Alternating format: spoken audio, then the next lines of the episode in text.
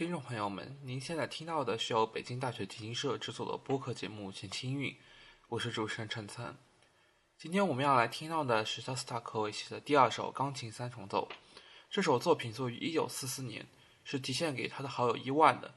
在听闻到他博学而专注音乐的好友的死讯之后，他仅用四天就写下了这部三重奏的第一乐章，并于同年十一月在列宁格勒首演。不同于他的交响曲作品，老肖将他的内心世界留给了室内乐。我们也可从这些作品中窥见一二。首先，我们要来听到的是第一乐章。第一乐章开篇的六小节是大提用泛音奏出似幽灵般的旋律，这个旋律飘在小提之上，而钢琴则沉在最底部，形成了一种反差的音响效果。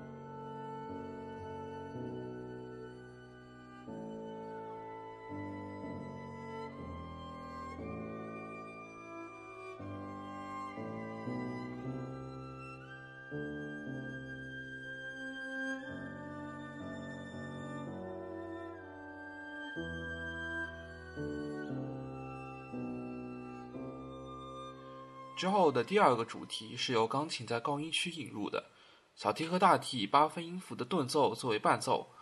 不久之后又引入了一个变形的分解和弦的动机。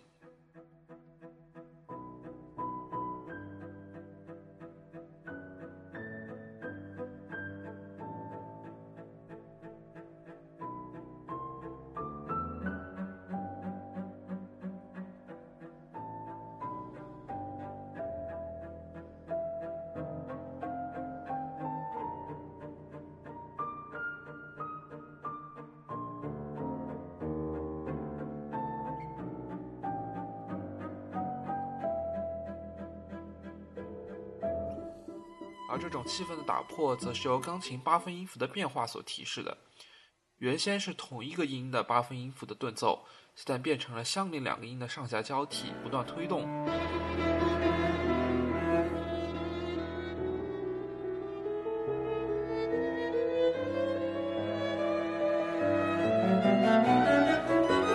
之后便是情绪的喷涌而出，分解和弦的动机在三件乐器上交替出现。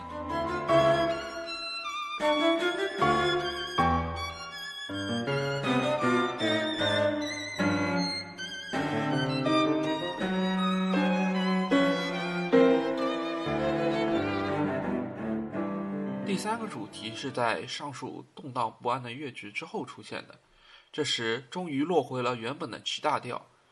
这里的旋律主要有两部分构成，一部分是低音区的一个下行音阶。而另外一部分是高音区两个八度大跳的动机。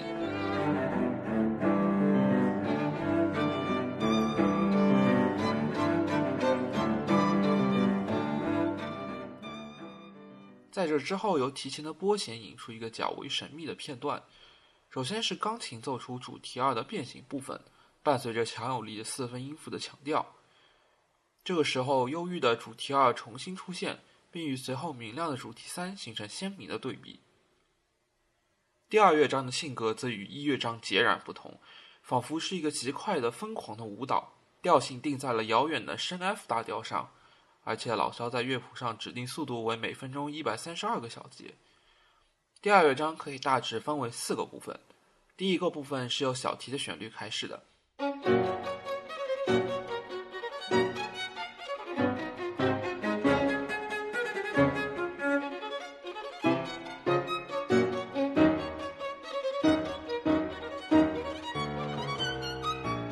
随后乐句逐渐变得疯狂了起来，并由钢琴引入了一个和声转变的一个模式。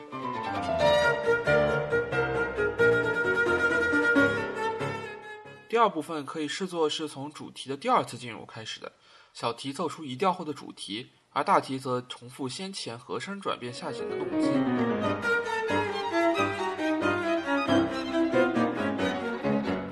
第二句开始引入一个新的材料，通过小节内的渐强营造出一种反重音的效果，而随后主题的第三次出现，大提琴使用了这一材料，与跳跃的小提形成了鲜明的对比。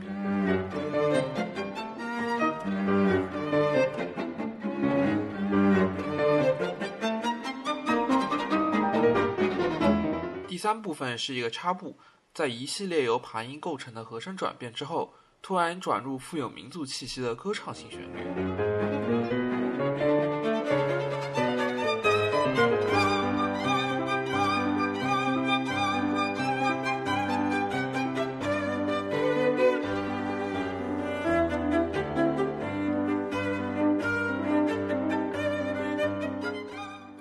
部分则是由钢琴第四次奏出主题的旋律开始的，相应的提琴由强力的拨弦提供重音的支撑。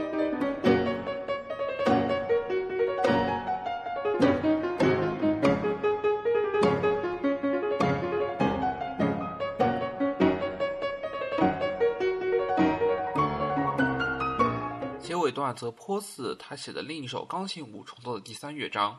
错误的动机突然闯入，又突然消失，只留下完全一致的大齐奏。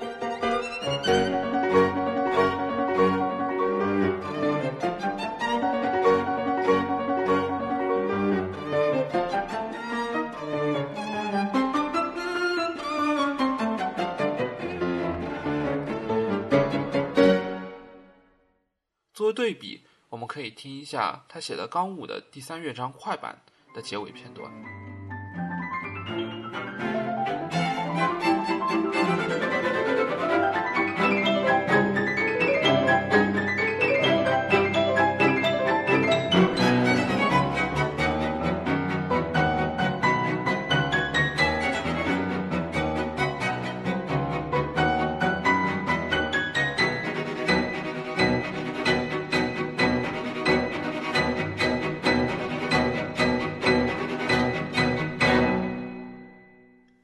二乐章的速度，老肖原先在谱子上所记的是每分钟一百三十二个小节，但这个速度其实非常之快，并没有几个录音能够如此准确的在这个速度上奏出这个狂热的旋律。我所能找到最接近这个速度的版本，则是美一三重奏的。我们可以听一下在接近原曲速度下第二乐章的模样。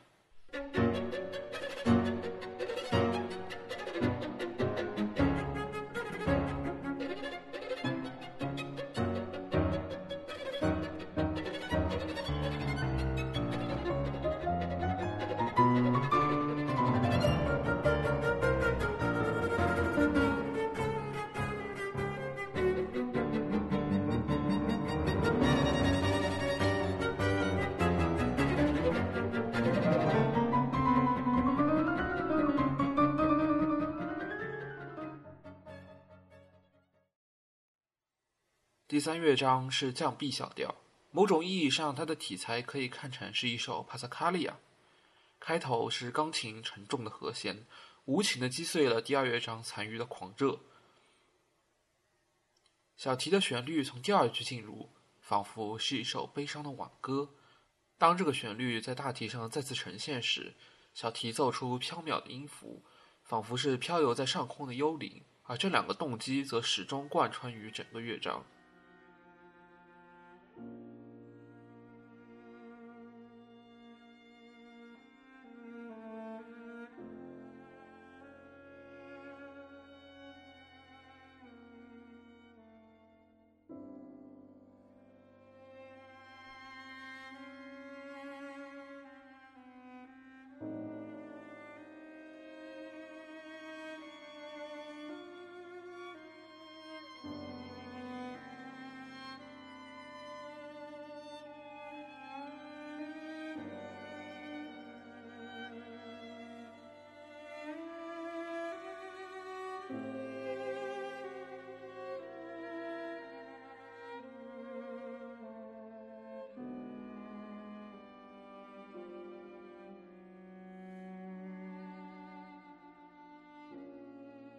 四乐章承接第三乐章飘渺的旋律，从一个神秘的拨弦段落开始。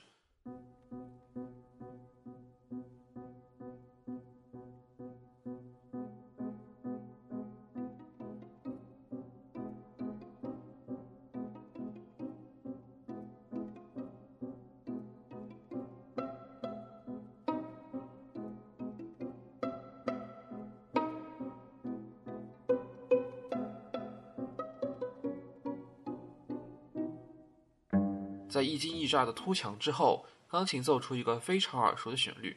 没错，这是一个犹太风格的旋律，也是他在十六年后在第八弦乐四重奏中写的著名的段落。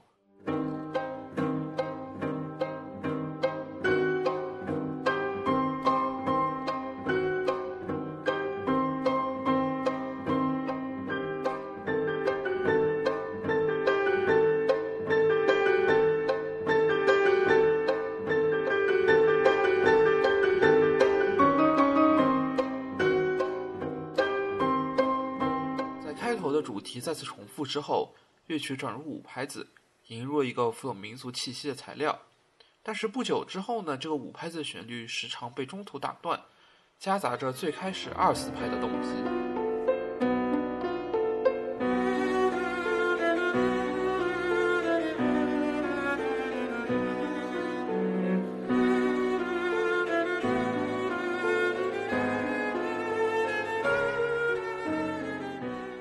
段则是大体重复犹太地区风格的主题，而钢琴则反复一段三拍子的动机。等到小提加入进来之后，乐句转入厚重的部分，提琴密集地奏出大量的和弦。乐曲的后半部分则是从钢琴华丽的分解和弦开始的，在支离破碎的跑动上，提琴意外地又奏出了第一乐章的主题。